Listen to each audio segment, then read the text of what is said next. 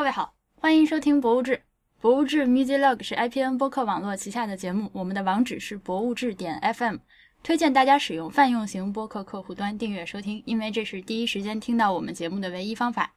关于客户端的推荐，请您访问 IPN 点 LI 斜杠 FAQ。如果您喜欢我们的节目，欢迎您加入博物志会员计划。关于会员计划的详情，请您访问博物志点 FM 斜杠 Member。最近我们也开始接受支付宝直接转账入会，支付宝的账户是 ai at 博物志点 fm，您可以直接向这个地址转账，并注明用来接收会员通讯的邮箱即可。大家好，我是婉莹。大家好，我是大黄。呃，今天我们先做一个听众反馈，好啊，是呃关于那个我上个月的直播，嗯，是那个直播大家都看了吗？直播你看了吗？我看了，我看了，但是我看的不是直播，是后来的听众下载之后又上传到某个视频平台上的一个私密的一个视频。感人，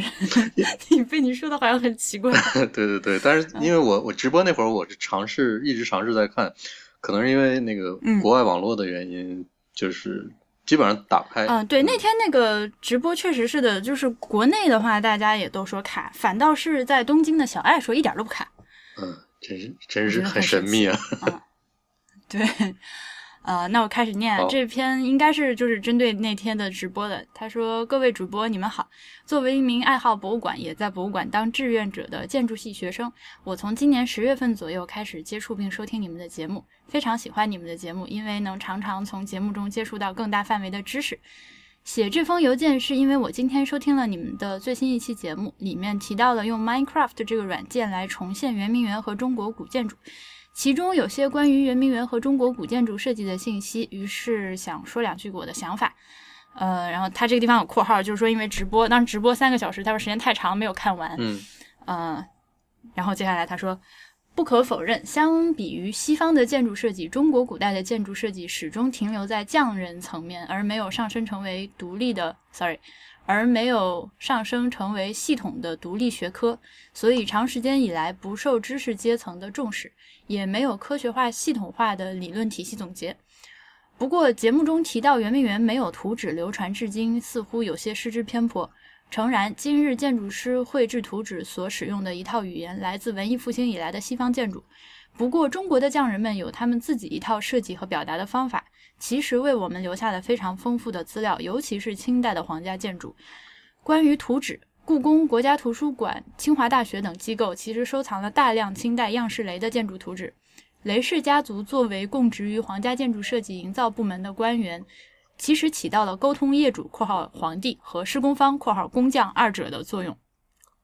或许相当于今日设计院里深化方案的一群人吧。在进行皇家建筑工程时，以样式雷为代表的营造官吏先拟出设计初稿，然后经过皇帝的修改，最终确定方案。在这一过程中，他们会绘制设计图纸，也会制作模型（括号被称为烫样）。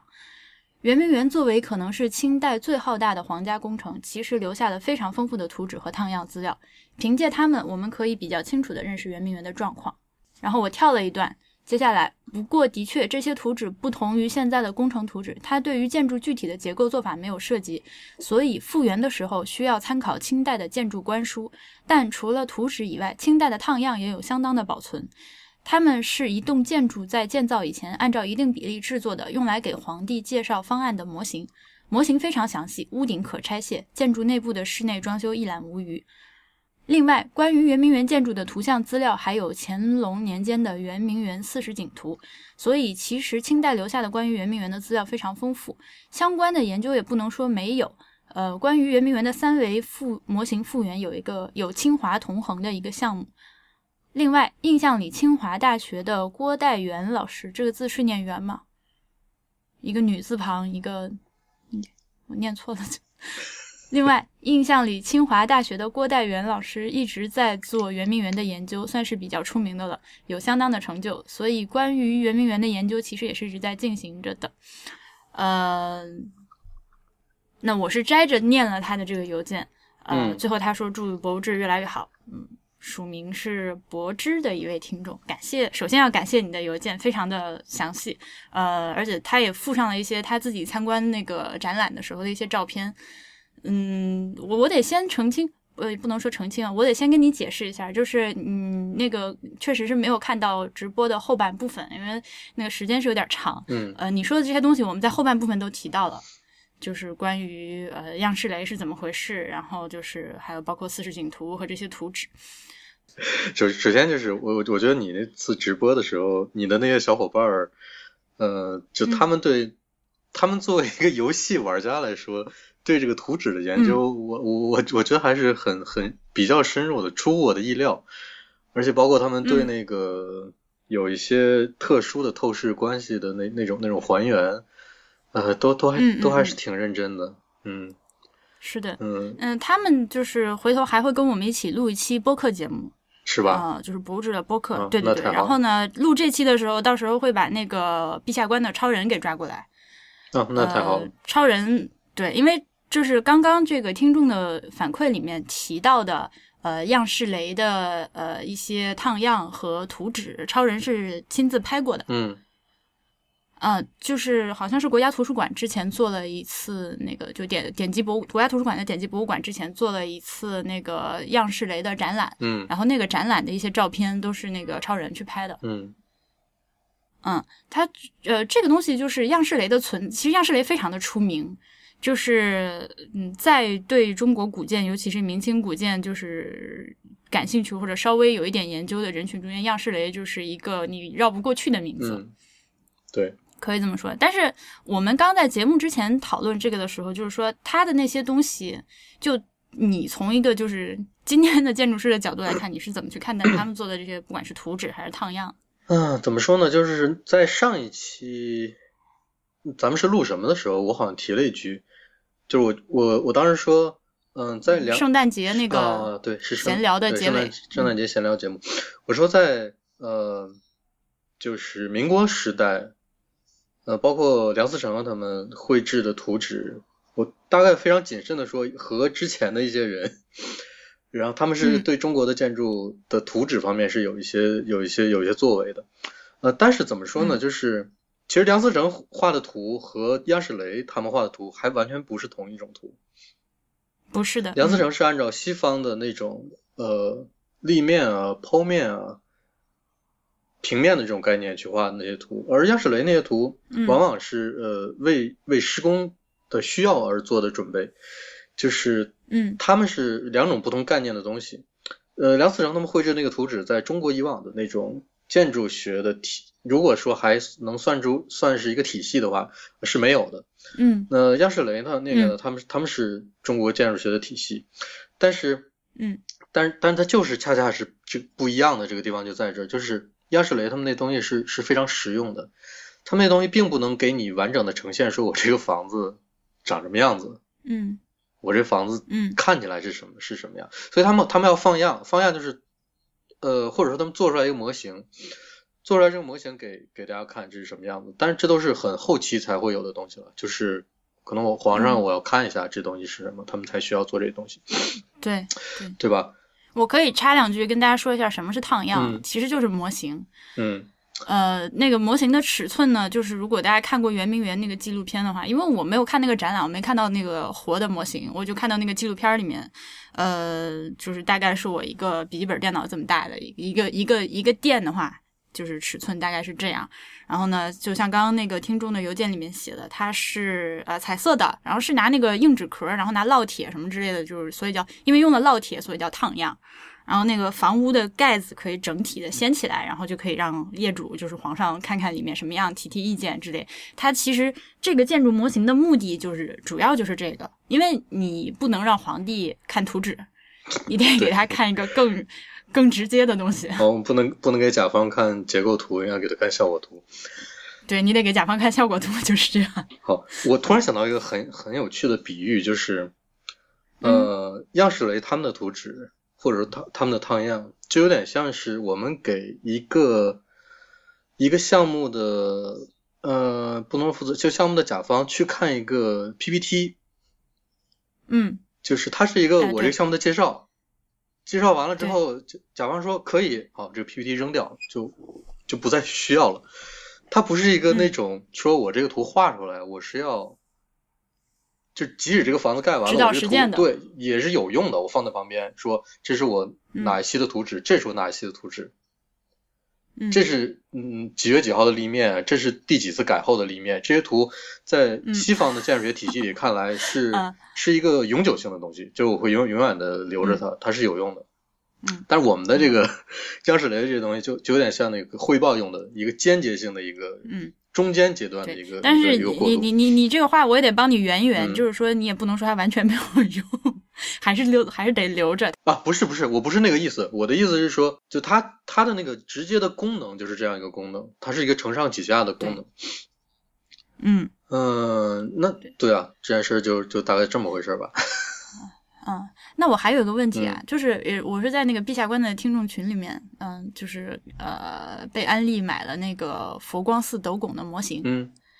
就是木头的一个那个榫卯结构的模型。嗯然后那个东西自己一边拼的时候的，就有一个问题，就是因为这个东西，那古代盖房子的时候，你同一个建筑里面的那个榫卯，它应该是一套一套的，你肯定不可能只做一件。嗯，那么在没有图纸的情况下，如何进行规模化生产？这个你知道吗？它是一个套路啊，嗯。就是就是它是一个手艺，嗯，就是我知道我我这个房子的那个那个整个的，比如说主主殿的那个梁是多长的，我用一个嗯。什么制式来做，我就需要在每个地方的榫卯结构上做多大的尺寸，嗯。具体做多大这都是一个套路，就是一套东西。我改变一下这个制式，我就需要拿拿出来另一套东西出来，或者说在个别的几个构件上做一些改变。我大概明白你的意思了，但是我不确定听众听懂了没。那比如说这个东西，嗯，所以它就只能是以一个师傅带徒弟的方式去传承呃，但是也有书，啊。你的的书肯定，嗯、最早的应该就是最早的官方建筑那个就是呃那个标准 就应该是营造法式了吧？有比有比营造法式更早的吗？嗯，我我因为我对古代建筑，中国古代建筑不是特别特别的感兴趣，嗯所以在我的嗯认知范围里，好像没有比它更早的。嗯，那就是，所以我觉得很好，很好玩的，就是因为它是毕竟是一个规模化生产，虽然说不是大规模生产，那我可能一个大店就是同同等结构的，就是一样结构的这个榫卯结构，比如说要做十个、十五个，嗯然后四个角上还有要做四套，嗯，那这四套我在没有图纸的情况下，如何保证就是这个角度是一致的？哎，你这个你这个话说的就完全是一个你就没做过东西，外行人的问题。就这有什么好保证的？就我把东西做成一样，还有还有什么难度吗？就是我我没有图纸啊问题是我知道它需要多大，然后我知道这东西长嗯什么样，我应该做成什么样才能构成那个结构，嗯，我就把它做出来就好了呀。就是你明白吧？就是我我知道桌子腿儿什么样，对吧？我知道桌子嗯面儿什么样，我就把它做出来好了。就在在我们看来，在我们省略号。在我们看来，这是一个需要需要图纸画出来的东西，但是在嗯那个时候的做建筑的工人看来，这就是这就是天生的，因为他每天都接触这些，每天都接触这些。师傅每天都跟他说这你看我就这么做，我们就今天做这个，明天做那个，这是干嘛？那是干嘛的？然后书上这么写的，就是多少多少多少多少尺的宽的这么一个这么一个梁，呃，就上面需要搭什么东西，然后旁边需要搭什么东西，这些东西都是这样以这样的方式才能够把它搭起来。我们就是这么做的。然后他在不停不同的呃不停的建造和做这些构建的过程中，他会发现里面的原理，就是我不这么做，这东西搭不起来。所以到最后，他当然知道说，你给我一个几几开间的一个一个大店，你给我一个多大的尺寸，我应该做成什么样的。当然，他们自己会商量。就其实就跟做家具一样，我我就做个大点的家具，就是它只不过是比家具更复杂的多的结构，OK，但是它也没有你想象总的来说还是一个经验的。对，它没有你想象的那么那么，嗯、我只能就是因为就是从从我的认知来说，我就只能去呃想，比如说大毛衣，那有一点，有一点，就是有一点像，我要我要我要打一个什么样的毛衣，我大概就是我只要知道呃我量一下是要就是打几起个几针，然后打多少收针放针，就这种就是其实打我我我觉得听你讲下来，我觉得很像打毛衣。嗯，你就是你看，你这就是你要你要是打过毛衣，你就知道我说的是你要做过，你就知道这 这东西该怎么做。你要是没做过，你确实想象不出来。好的，嗯，行，那这个事儿就说到这儿吧，因为呃，关于那个圆明园啊，那个就是样式雷啊，包括刚刚那个听众提到的圆明园四十景这些东西，就是我们呃后面录那个播客节目的时候还会再再讲一遍。好的，所以就是我们俩就不在这儿啰嗦了。就是今天的，呃，在开始今天的正题之前呢，要提醒大家查邮件，大家一定要看邮件。嗯、就是我们二零一六年十二月份抽出来的那个，呃，就是每个月我们都会抽奖嘛，就是送出一份小礼物。呃，那个去年十二月份抽出来的呢，本来是想送那个小爱在日本买的一本挺好看的那个二零一七年的年历手账，嗯，然后想说送出去作为新年礼物，结果到现在那个去年十二月中奖的同学都没有回复我的邮件，呃，所以是一个九开头的 QQ 邮箱，你查一下呗，赶紧寄给你，不然一月份都过完了，就这样。但我们是每个月的月中，就是因为博物志首播是那个二零一六年的，啊不是二零一五年的八月十四号，我们就每个月的十四号抽奖，这样。嗯，你这个你这个差不多差不多到了十几号的时候，大家可以开始等着中奖邮件，这样。你这个奖品应该十一月份的时候抽，我失策了。好吧？嗯呃，接下来就是那个今天的正题。今天的正题是想说一下城市规划馆。嗯，嗯，其实城市规划馆算不算博物馆？我，呃，我觉得算。我我都有点，这有可能呃，你说的那种，就是一一会儿你会说到那种城市规划馆，我觉得算。嗯但是一会儿我说到的那种城市规划馆，我觉得就很难讲。嗯，好吧。呃，城市规划馆，我那个录这期节目之前还在群里面，就是博物志的群里面问了一下大家，就是你们去过吗？嗯，基本上很少有人去过，嗯然后去过的呢，呃，反应可能就是说，就是无边无际的建筑模型、领导关怀、照片、视频，嗯然后这些东西的各种混搭，嗯嗯，就肯定不能算是什么特别有意思，没有什么特别出彩的设计啊。但是他们说的，因为哦我我没有逐条的看群里的留言，他们说的是国内的嗯嗯嗯。规划馆吗？对，呃，群里面的几位主要说的是国内的，嗯。嗯。比较被点名的，比如说像上海规划馆、北京规划馆这种，嗯，嗯，这这这两个是我唯一去过的国内的两个规划馆。啊，是吗？嗯。嗯，呃，然后我呢，因为最近工作的关系，去看了一下苏州的城市规划展览馆，嗯等一下也可以跟大家详细讲一下这个参参观这个馆的体验，也是很神奇。嗯，那我们要不然先说一下城市规划馆到底是个啥？就是你你理解的城市规划馆是个啥？我理解的城市规划馆，嗯 就是首先我不太认同“城市规划馆”这个词，因为它可能 它有两两个方向，你知道吧？嗯一个是说嗯我告诉你这个城市未来的规划是什么样，嗯，一个是告诉你我这个城市经历过什么规划，如何演变成今天这才？演变成今天这样。对，呃，但是你单从城市规划馆这个名字上看，你可能看不出来它究竟是哪个方向的。没有时态，对没有时态时态不明确。对，嗯呃，在我心里，一个城市规划馆给人们呈现的应该是这个城市经历过哪些规划。，OK，就这个城市从一开始，如果能追溯到一开始的话，那就是从一开始到现在，究竟经历过什么，才变成现在的样子。嗯。哎，这个是我觉得很好玩，因为我我同同时在那个博物志群里问了之后，我也问了你和小艾，嗯。结果你跟我说就是，哎，这个东西好像你们俩觉得就一般，大家不会感兴趣，然后你说就是建筑师之类会去看，然后我就傻，对啊。我，说哈哈，你知道我，所以你知道我去就是欧洲的几个城市规划馆，全都是因为上学的时候学校老师带出去做那种呃考察，田野，考察田野考哦察，呃，到一个城市之后就直奔城市规划馆，OK，看了一圈之后，然后再说我们再去哪个地方看一下某个房子、某个建筑，然后某些城，比如建筑博物馆之类的，或者具体的某些项目什么的。就一定要去本地的城市规划馆。而你在群里面当时跟我说说你是怎么说的？你 自己给我复述一下。就是我们国内理解的城市规划馆呢，基本上是更多的面向领导、投资方，呃的这样的一个展馆和兼顾那个本地群众。然后你说根本就没有考虑到 建筑师和城市规划专业。对呀、所以你一说就是建筑师和学城市规划的去看这个东西，我哈，就是我们在就是前期做这个策划准备的时候，就是目标人群就是 totally 没有这项，我都傻了，无视啊。嗯，这哎，但是你怎么说呢？你你一旦去看了国内的城市规划馆之后，你也就很明确的知道这个东西确实不是给你们看的。我很明确的知道，嗯、呃嗯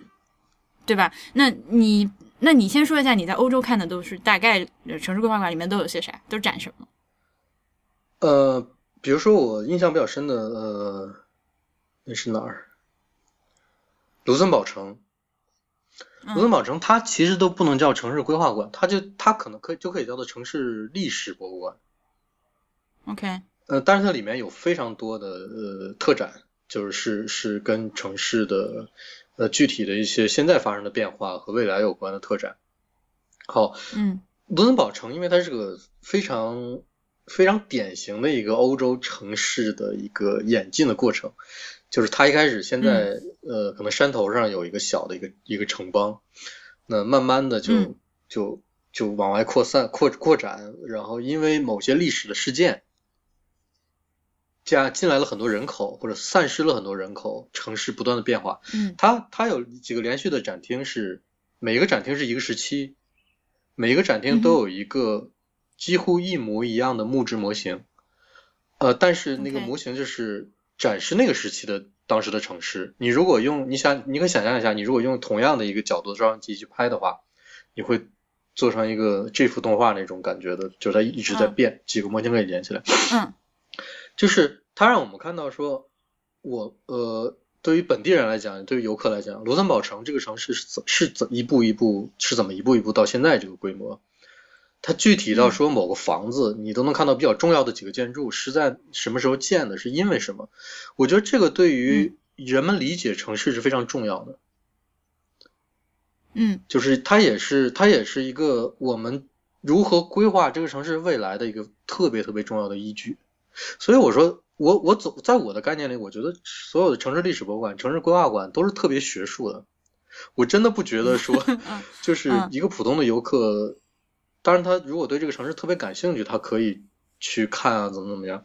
但是我我在城市规划馆里面或者城市历史博物馆里能看到的这些东西，呃，我觉得它并不是对于呃普通人特别有价值，因为因为因为你具体的清楚某一些城市变化的脉络，对于现今的生活来说是没有什么特别大的关系的嘛。呃，然后对于那些比较好，嗯，怎么说，就是比较喜欢历史的人来说，具体到某嗯一个城市的脉络是如何演进的，我觉得似乎又不是喜欢历史的这一类人会关心的东西，就是他们更更关心的是事件如何发生的，呃，呃，那也不一定，就是考古有这一流，是有这流，但是我我我的观点是，嗯，城邦对我古代城邦考古之类的。我的观嗯。我的观点是他他因为因为很多具体的是街道的变化，区域的扩张，几个楼几个区块的变化，就是这些是是是是它都能给你呈现的。我是我是觉得这些是不是会有嗯特别多的人感兴趣的点。好，那另外一个就是呃，巴黎的城，它叫如果翻译过来可能叫建筑与都市规划中心。OK，它就在呃巴黎圣母院那个岛，嗯，嗯东边一点，过了过了河，就在那个特别市中心的地方。它里面就是除了介绍了巴黎的一些过往的，因为因为你知道巴黎经历过几次大的一个规划的变化，对，它介绍了这些历史之外，就也是有很多呃当时的模型，然后每个时期的模型，它还就是定期有一些特展，就是给你展示说，嗯。呃，我们我们这一块儿想要规划一个什么，城市民可以来看一下，我我们打算做这件事情，然后要么可能举行一些投票，说你们同不同意啊之类的。公示公式之类的。然后有的时候是说，嗯，哎，我们又在城市里面发现了一个什么什么样的一个我们以前没注意到的东西，然后拿它做个特展，就是有这样的小展览在里面。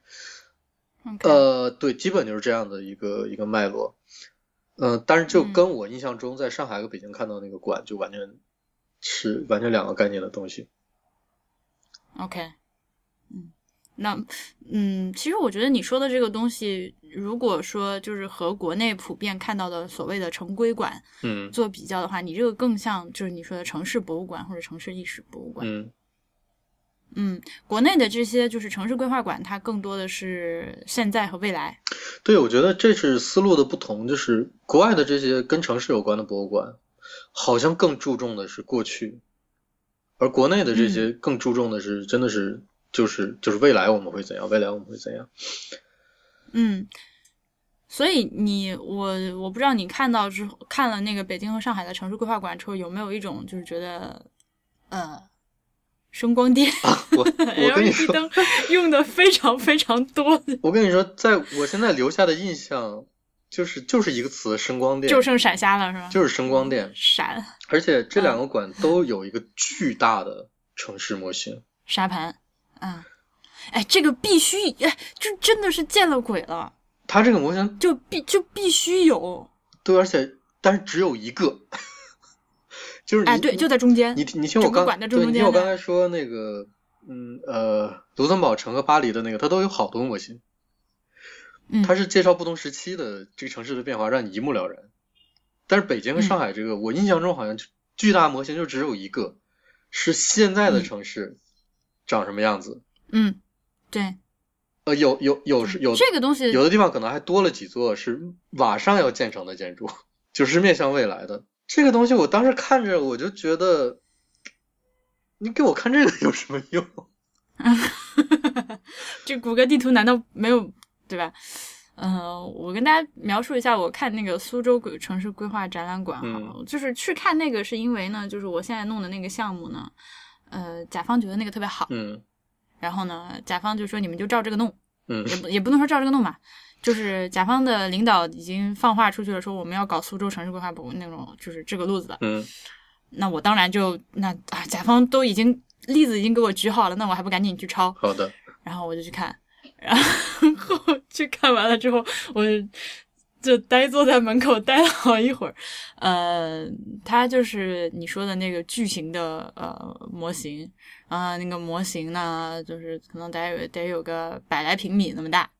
没？后来此处我看了照片，根据照片里面的比例估算了一下，这个实际的尺寸大概在五百平方米左右。就只有一百平米吗？那很小哎。我可以，我可以等一下再看一下我那个，就是就是一个建筑中庭，就是围绕着那个这个模型建筑了两圈两层，呃一圈两层，嗯然后你在二楼的平台上可以俯瞰整个城市这样嗯的一个苏州市的模型，也就你说的就是现代的，嗯而且那个模型呢也不能细看，就做的很糙。就你知道，我因为我我去一些就是建筑博物馆嗯里面看到的那些模型都是非常精美就是这个模型本身是有那个就是有价值可以说它有艺术价值的，对。非常的非常的漂亮，非常做的非常的规整，然后材质也很好，就是很很用心的在做，包括甚至你说树都是自己每棵树都是亲手做的，嗯。那呃，国内的这些城市规划馆呢，我正好去过模型公司，嗯。就是我们博物志群里，我记得也有搞房地产的，就是他们房地产就是你要卖楼就得有一个那个楼盘的模型嘛，嗯然后就摆在售楼处，然后你来买楼的时候就跟那个售楼小姐姐跟你指，你看啊你要买的这个就在哪哪哪儿，是吧？然后再给你拿一个户型模型，你看你们家户型里面就是这样的，嗯。你就是们家就国内城市规划馆里面就是这个窗户，然后户型长这样。哎，就是样式雷的那个用处，嗯那我国内的那个城市规划馆里面做模型的这些人呢，就是做这些模型的人。然后我去了他们那个工厂之后呢，就觉得它确实是一个工厂。嗯嗯、里面在做这些东西的人呢，就是只能说是工人。嗯，对，是的。他就是对他就是学会了这样一个，就是呃，比如说每一种材料要如何切割、如何粘合，然后怎么看图纸，就是根据图纸把这个东西做出来。但是说实在的，活儿都非常的粗，嗯而且而且车间也非常的杂乱，气味也非常的大，嗯就那个喷墨的那个味道。嗯，有很多化学化学用品，嗯对对对，那个我第一次去完，第二次去就戴那个防护口罩，但我觉得都没什么用。那那个东西就是你看完了之后，就是和我们在建筑博物馆里面看到模型完全是两回事。它的，它就是做这个模型的指导思想是不一样的。嗯，对，它是个活儿，嗯，嗯然后呢，那个大的这个叫沙盘，这个都不叫模型了。嗯这已经开始叫沙盘了，就是当那个一两百平米的那么一个东西，嗯嗯，在你面前的时候，那这个上面呢，就是还会有呃，就声光电嘛，就是 楼里面亮灯啊，嗯，呃，那个 车会不会动？呃，这个车不会，但是那个车的那个路灯可以动。哦，就不是路灯会闪烁，然后就是呃，如果说有那个火车经过的话，那个火车铁轨会有那种，你知道那个 LED 灯就是依次亮起，就是从那边亮过来，就是坐火车状。那火火车会动吗？没有火车，就是灯一直在亮，哦然后灯从那边亮过来。啊，你说那个那个铁轨旁边，铁轨旁边的那些灯会在那闪是吧？啊，对对对，就是就是一个 LED 灯带，哦然后就是像霓虹灯那样，一一一移动过光点一直移动过来，就示意这是个车这样。嗯然后呃，比较高级一点的呢，现在都是有那种，就是你来了之后，你可以上到二楼俯瞰这个大沙盘。嗯嗯，你俯瞰的时候，面前有一个操作台，然后这个操作台呢，就是上面除了可以给你放一些小视频之外，嗯你可以摁，就是我要看这块儿，然后这块儿灯会亮。嗯就是这这，比如说我这个城市有 A、B、C、D 区，我按了 A 区，然后呢，你这个呃操作台上就会开始给你放 A 区的小视频嗯啊、文字介绍，然后呢，那个沙盘上面 A 区的灯就会亮起来，然后有一些，然后有一些那个就是活动的机关啊什么，就比如说摩天轮转起来这种东西，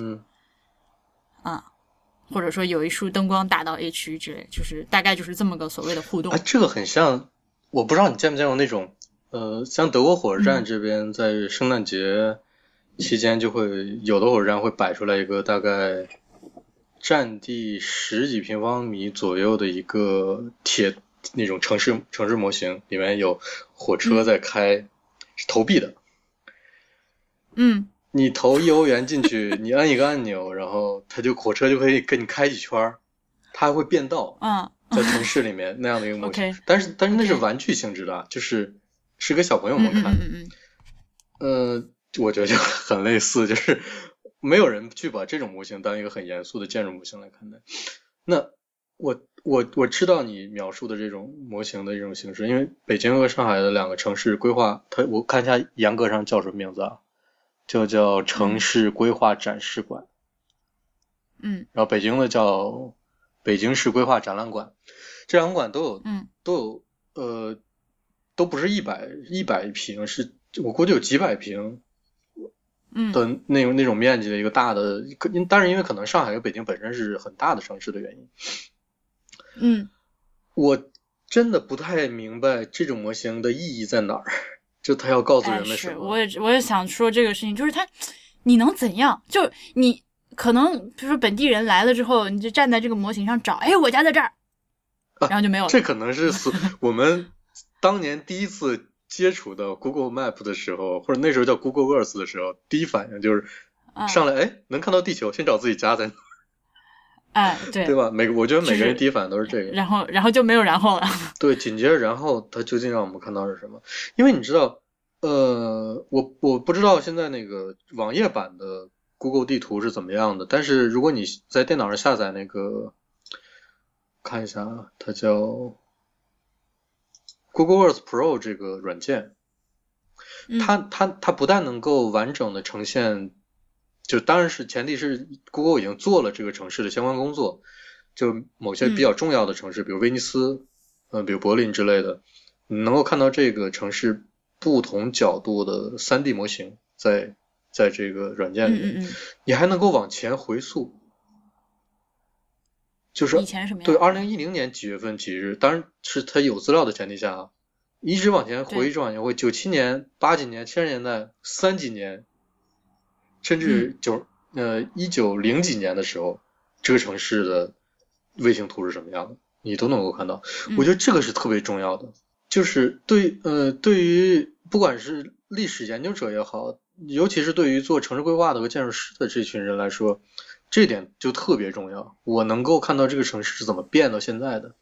因为怎么说呢，就是我一直比较怀疑存不存在规划这件事情。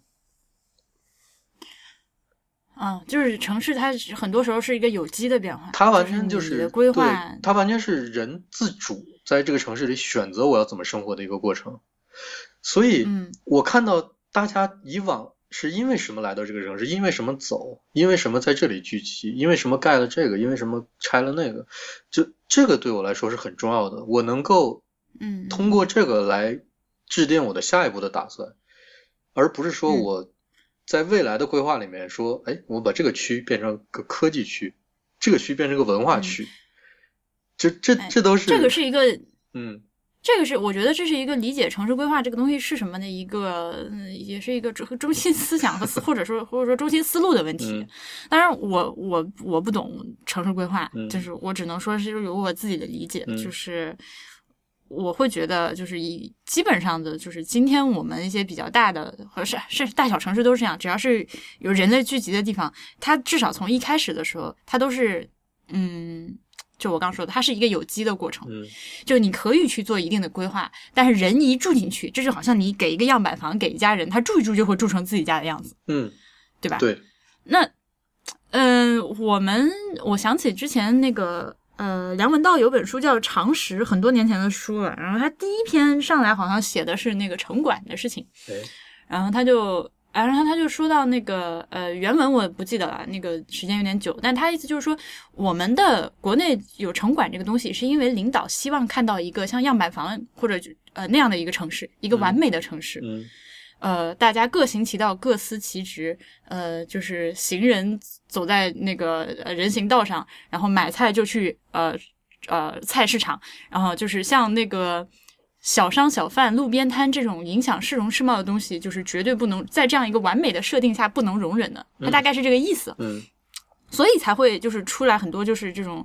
呃城管一定要取缔各种和产生那么多矛盾。嗯但是，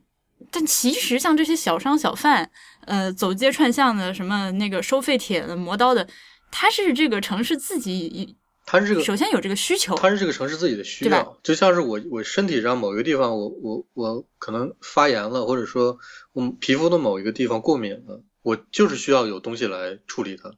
对，它会有你自己会有个应激的反应。对，它是一个自自我的自我调整的机制，没错，就是这个小贩为什么要在这儿摆摊儿，不在那儿摆摊儿？这完全是非常科学的。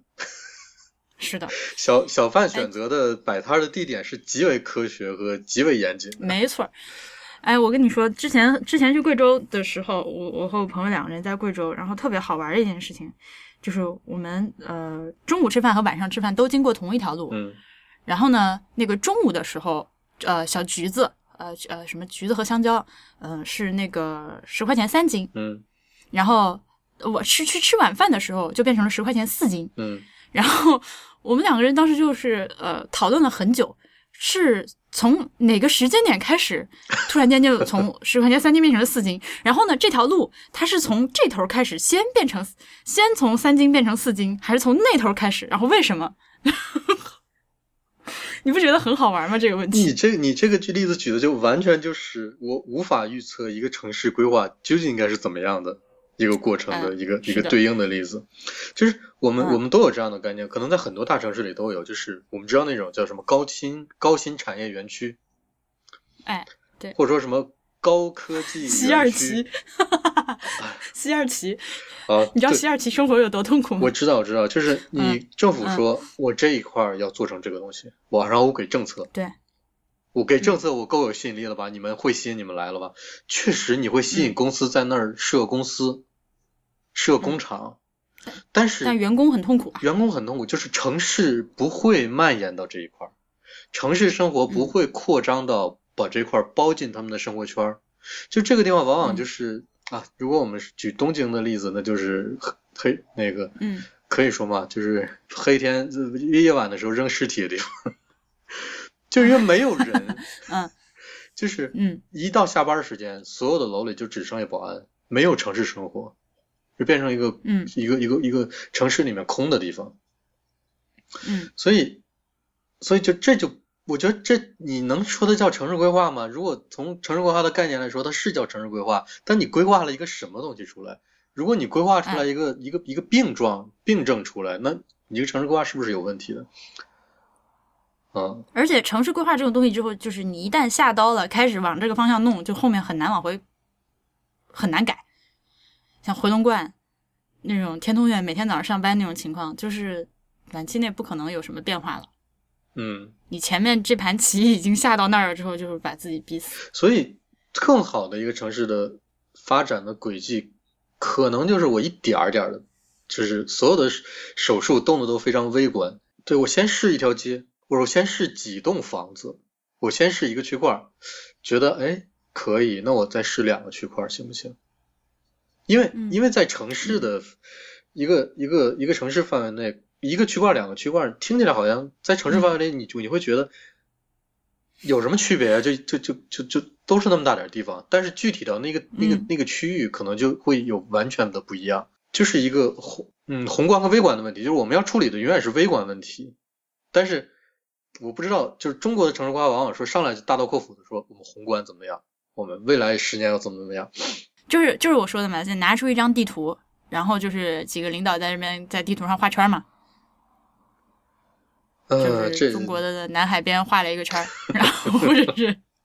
或者是拿出一个地图说，我我们这边比如说中心老城区在这里，然后我们呃什么北边是休闲养生区，然后建森林公园、民族什么那个体验游乐园什么之类的呃主题公园，然后南边是工业区，然后就是高新科技科技产业园区什么都在这边，然后什么东边是什么乱七八糟区，就是这样，他就给你就是这样这样画下来。然后事实上，现在已经有很多地方在吃这种，就是上一上一个十年，甚至上一个二十年、三十年改革开放以来，像这种画片式的规划的一个苦果，有很多地方就是我刚刚就一你一说我就想到西二旗，嗯那个地方就是呃，你想吃个饭，就除像现在叫外卖方便了，嗯、就是没有配套生活设施，可以这么说。就你从公司出来，想走到一个小卖部，就是步行不能到达的距离。对他他不是说一个说我要在这儿做一个什么，然后我要做配套，嗯他就能做出来的东西，嗯，它不是的，它哎配套是个有机的东西。它是人们自人们自己的选择，人们选择在这开餐馆，选择在这开超市，呃，选择在这开干洗店，还是不选择？而且今天也不像是呃，就是东北老工业基地那会儿，就是一个厂就是一个小城市的那种感觉。我不知道哈尔滨你们那边有没有这种有有，呃嗯啊，是吧？沈阳的话，我知道是有很多，就是嗯它一个厂，呃，就是这个厂里面有幼儿园，有澡堂子，有小卖部，呃，就是你生老病死都可以在这一个厂里面弄完。嗯，那个那个那是另那是另外一件事儿，我觉得那个嗯 嗯对，但是是是这样，就是我因为我们我们那时候选择很少，首先嗯，就是我们的物质没有没有多丰富，呃，我们的需求也没有像现在这么大，呃，所以嗯这个模式，甭管这个模式究竟是怎么形成的，但是这个模式可以解决问题。呃，但是现在嗯因为我们的、我们的选择太多了，物质极大的丰富，所以即使这个模式在现在有，它也会形成一个问题，嗯就是里面的人还会不会选择说，我是不是还是要维持一个现状，也是会也是会有有有争议的。就比如说这个厂子，我把墙一打开，整个嗯生态一年之内可能全都变了。因为你知道现在其实有一些地方在做这种呃，比如硅谷有些公司，嗯嗯、那个湾区的房价不是越来越贵嘛，嗯然后有些公司它就会在自己的那个呃公司画一大片地，然后嗯这个公司就是里面就像我刚刚描述的这东北老工业基地嗯这样，给员工搞宿舍啊。什么健身房啊，什么吃的什么也都在这里面，嗯就是什么理发店，你都不需要出去了。嗯，反倒是对，反倒是美的现在开始出现这哎种东西。这很有意思。嗯本来是我们嗯共产主义的东西，现在嗯 对，就是他他会他会他会觉得说这是一种员工福利，嗯嗯，就是把你呃配套设施都搞好，你专心搞生产。嗯，哎，我们是不是扯得越来越远？但但是这件事其实挺有意思的，就是苏联人苏联人已经不要的东西，美国人捡了起来。呃，说完这个也没有说完城市规划馆，我就顺着城市规划馆的思路往下说，就是这个，呃，最近除了这个项目之外呢，还接触到了另外一个项目，那个项目跟我没什么关系，我只是在旁边观察，但是也挺逗的，是一个城市博物馆。嗯这次是一个就是正儿八经的城市博物馆，嗯反正就是在我待的这这片附近的某个城市的城市博物馆了。嗯，这个城市博物馆呢，我那天去开会旁听，然后就是领导的意思呢，就是说要做成一个呃城市的或者展览城市的博物馆。那么他们就想就是在这个展厅里面，呃，展展览特别大，一万五千平米。嗯，然后呢，在这个里面就是微缩呈现世界上的各个 城那个哦巴黎、纽约、东京，就是那个呃，呈现这些城市，就做这些城市的模型，然后什么之类的。我一听就就觉得，我当时觉得非常不可思议，就是这都什么年代了，你这和做一个世界公园有什么？嗯，锦锦锦绣中华、世界之窗之类的。你作为一个博物馆，作为一个尤其是城市博物馆，本来这么好的一个主题，真，我当时就觉得有你有有这群领导真的糟蹋了。嗯心疼纳税人的钱。嗯嗯、所以我们当时就是呃，包括我在内的，然后其他的一些就是呃做展览的小一些设计师就在极力的劝他们说，你们不能这么搞。嗯。哎，不过这个它这个名字应该怎么起啊？嗯，具体的 title 没有没有敲定，但就是是城市博物馆，就是某某城市我在想这个某某呃嗯城市的博物馆英文名字应该怎么起？城市呃英文有叫就叫 City Museum 的，但是但是 City Museum 往往我当时就是本地的，嗯我这个 City Museum 才叫 City Museum。哦，他就是说没有，他这个博物馆野心很大的，他是想就是以一个宏观的角度去展示城市这么一个东西。对，我知道，我我的意思是，他是不是应该叫什么 Museum of, of Cities 之类的？呃，你明白我的意思吧？就是我，我明白你的意思，但是，但是，但是你英文这么讲的话呢，又好像是想要做一个城市的一个 collection，你好像收集各个城市，然后用它们来策展。对啊，那他这所以啊，这个也是比较，这这这种该叫什么，就属于你进门之后先看前言，不然也没有办法说清楚城市博物馆是个啥。但是我那会儿就跟他说，我说城就是城市生活有那么多，呃，就是可以拿来就是单独做一个呃展览区块的一些断面。嗯，你为什么比如说啊、我们城市的那个呃交通，嗯公共交通，对啊，呃什么呃电力。呃，上下水，嗯呃，供呃供供水供暖是吧？然后还有什么就是呃，每天你们这个城市里面消耗的蔬菜都是呃和这是肉蛋禽类都是从哪儿来的？嗯然后每天全市里面、呃对，哎拉的屎都往哪儿去了？嗯，我觉得这这些特别特别重要。嗯对那其实这些东西就是你任何一个环节出一点小的问题，就是一个现代的城市就无法运营下去嘛。嗯你可以想象全市的屎今天都排不出去或者怎么样嘛，对吧？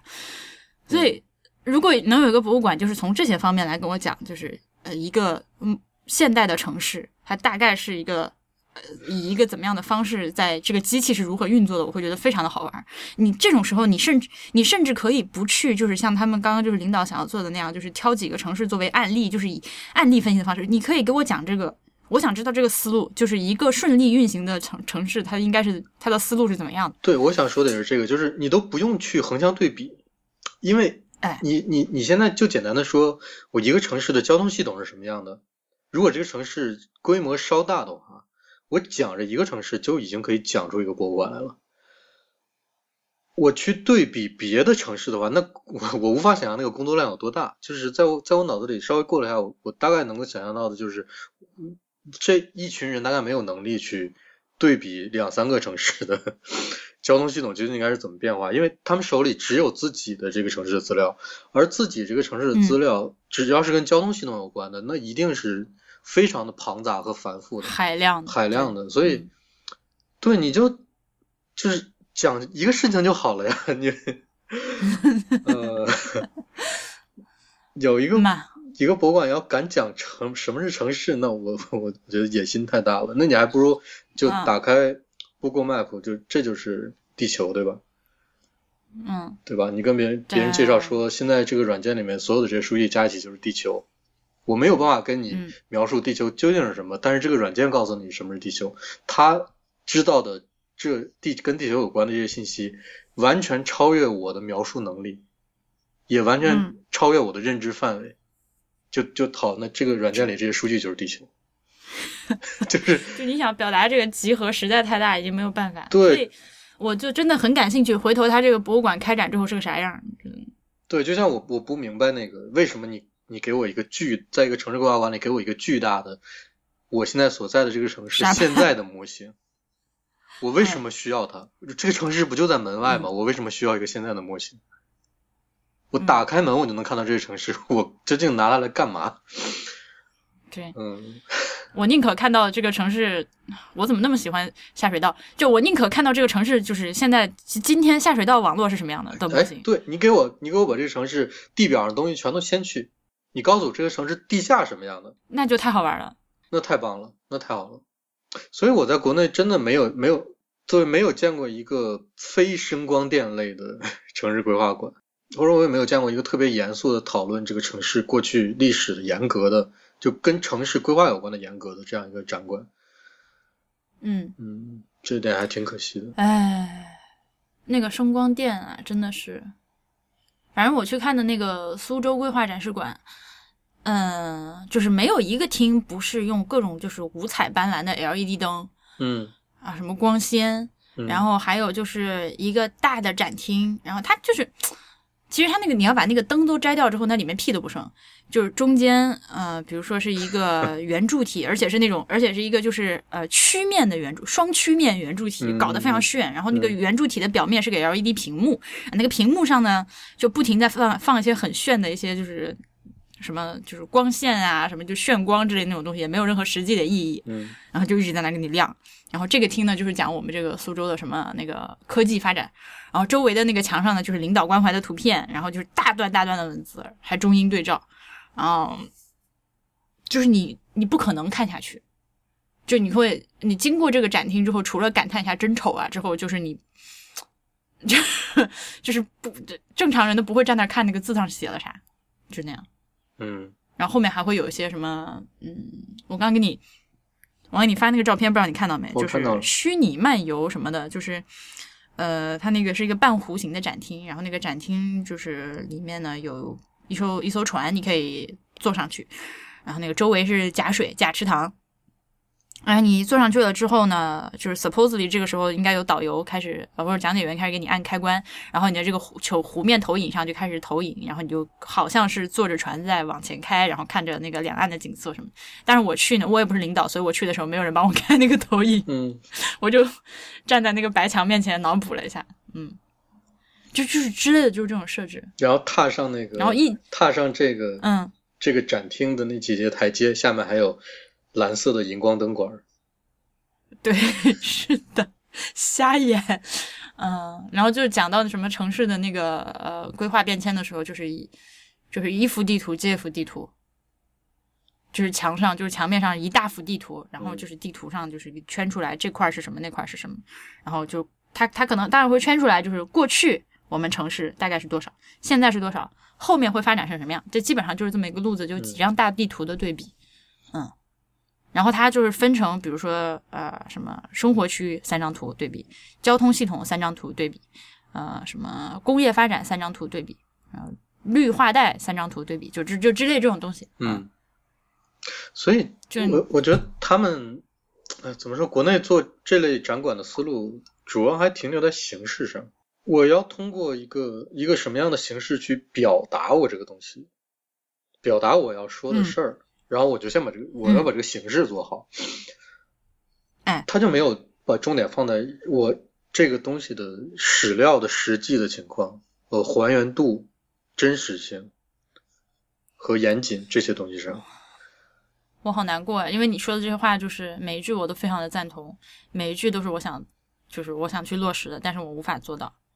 嗯就就是真正你到做这个工作的时候，你就没有办法。嗯就我刚说的，有一种存在叫甲方，你领导照片少放一张都不行，对吧？然后还有最后一个很痛苦的地方就是，那我们现在因为它就是国内的这个规划馆啊，就是嗯，主要是给领导和投资方看的，嗯就招商引资嘛，嗯就是稍微有点良心的设计师或者是策展人的话，你在弄的时候，肯定你想考虑到就是还是想给当地的老百姓有一些好玩的东西，就是能让他们来看的时候产生一些呃联系，嗯我都不能说互动，就是能和你展览的内容有一些感情上的一些一些一些联系。嗯，我就觉得还挺难的。就是你生活的城市，你去你生活的这个城市，比如说你去哈尔滨城市规划馆，你觉得你看到什么东西，你能有一种就是亲切感？如果我是个中呃，我不 我不是中年人是吧？嗯，还还差两岁，嗯。还差两岁吧。如果我是个中年人的话，我会觉得，哎，我如果看到了我小时候这个城市的样子，我会觉得非常亲切啊，嗯。明白我的意思吧？比如说我现在如果是个五十岁的人，嗯。我如果看到了我十几岁、二十几岁印象中的那个城市的样子，你告诉我那个时候的历史，而且是你把那个城市历史总结出来了，也让大家也让别人看，我就会觉得跟我有非常大的关系。我就会觉得我我过的这段时间，它不是说过完了就就就就就弥散在空气中了，它留下了东西在这儿。对啊，我觉觉得这是对我来说很有很有意义的事情。嗯嗯、呃你说的这些东西，就是它在现在我今天的规划馆里面看到的基本上那个做法，当然。呃所有的规划馆都会有一个回顾过去的嗯。那个、那个、那个展区，这是嗯。肯定的。它嗯。它肯定不可能就是我们上来就只说未来和现在，嗯。它都有回顾过去。然后，呃，有些城市就是历史文化名城那种积淀比较深厚的，嗯，可能这些这个区块还能还会做的比较大，但是它更多的是一种对于所谓的城市风貌，呃，比如说老照片的展示，或者是就是过去的民俗的一些展示，嗯。会有这些东西，嗯。不不会像有像你刚刚描述的那种一个总体性的展示，我觉得啊，我没见到过。我觉得这个要非常非常要做非常细的工作，才能够达到一个我说那种效果。就是嗯比如说你你找到当时的人，你就是你现在我们每个人都能拿到老照片，每个人都能拿，呃可能稍微费点劲也能知道当时城市的这个地图是什么样子，然后样子是什么样子。好，那拿到这个东西给别人看，你就能够感知到当时的城市吗？不一定的。你要跟当当时生活在那个城市的时候，他是年轻人的那样的人去去聊去讨论，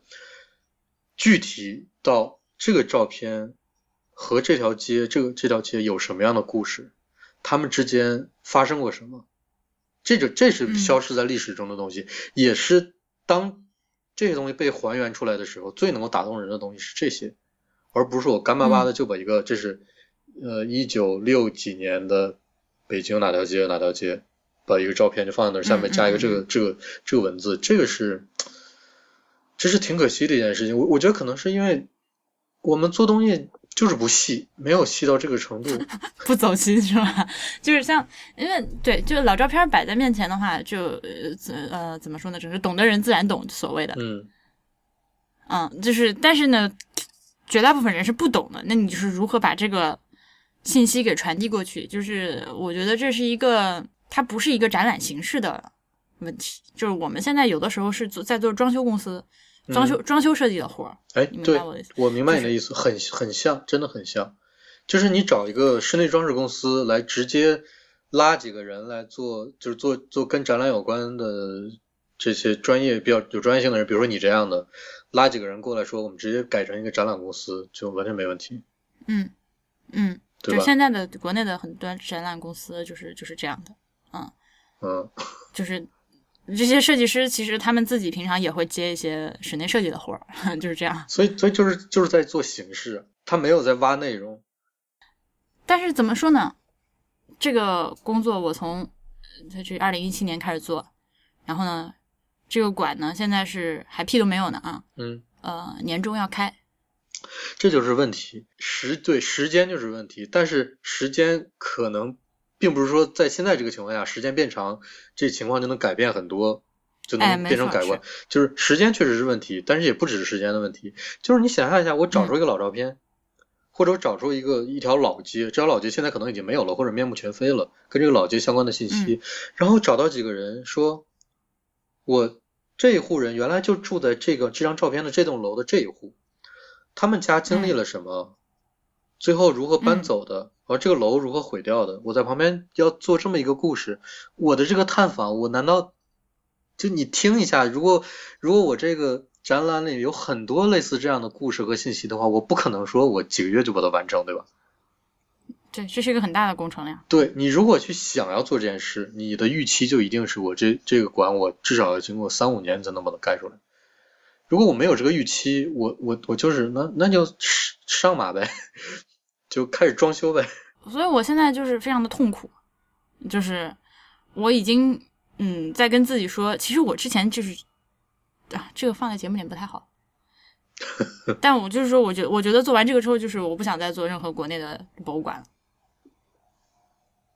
就真的是我我不想再做了，我就老老实实的做我的博物志，就是在旁边指手画脚和批评别人就好了。就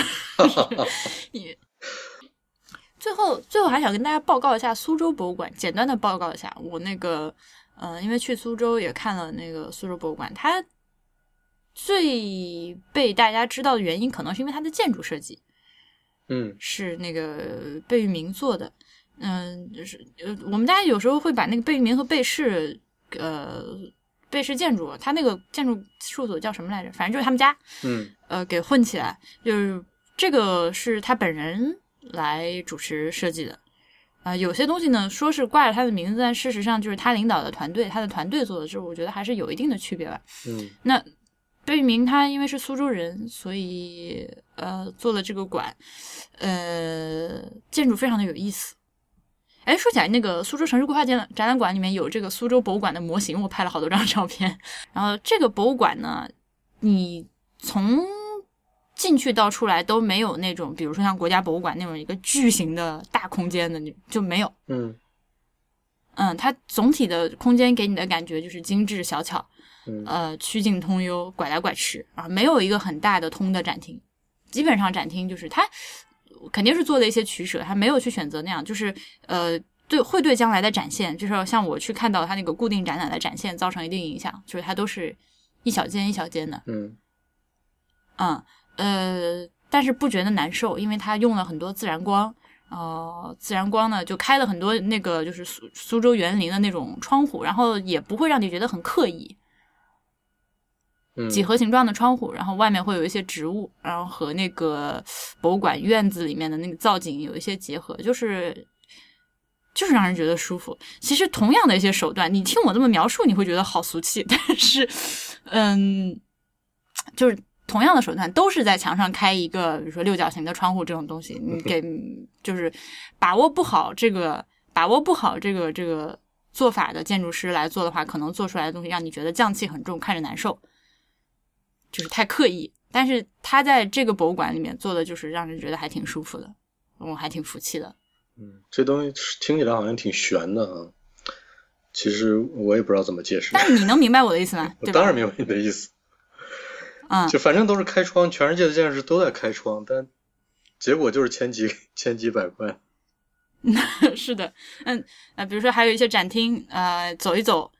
呃，有一个天井。啊，天井里面就是种两棵啊，形状，呃，你知道，因为苏州园林里面有很多就凹造型的石头和树嘛，嗯，嗯，但也不会让你觉得难受，反倒是有那种呃，有在那个展现，呃，在室内的展现中间加入这种那个呃半开放的室外空间，有有换气的感觉，嗯。能让你走一走，换口气，通口气，然后走一走，这边有个窗户，能看到院子里面的池塘、假山，就是有有那种感觉。虽虽然整个建筑层层高都很低，然后那个走廊也是窄的，而而且还拐来拐去，但是不会说让你觉得憋得难受。嗯。嗯，对，这就是看看建筑师具体在处理具体的空间上的能力了。嗯。嗯，反正就是做建筑就是定义人的行为方式。所以，在一个建筑里面，你如果觉得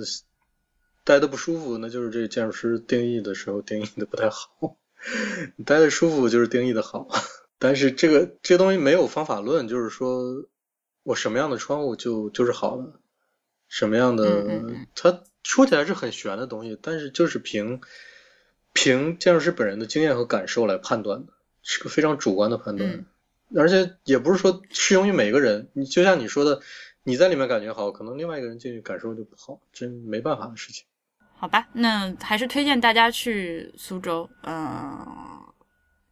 我意外的喜欢这个地方，就是小城市的感觉。呃，苏州博物馆就是光是建筑的话也是值得去看的，在也就更别提它里面展览有些也非常的棒。嗯，呃，苏州附近的话呢，如果大家去想瞎一下眼呢，也是可以看一下苏州城市 规划馆，回来可以就是给我你们的吐槽报告之类的。好，那我们这一期就录到这儿。好的，嗯博物志 Musiclog 是 IPN 播客网络旗下的节目，我们的网址是博物志点 FM。呃，我们有新浪微博，有 Twitter，有 Instagram，还有 Telegram Channel。如果您喜欢我们的节目，欢迎您入会支持我们。入会请您访问博物志点 FM 斜杠 Member。如果您有任何的意见和反馈，都请来邮件到 AI at 博物志点 FM。最后还要欢迎您收听 IPN 播客网络旗下的其他几档节目：一天世界、未知道、内核恐慌、太医来了、流行通信、High Story、硬影像、无次元、选美、陛下观、风头圈和时尚怪物。拜拜。拜拜。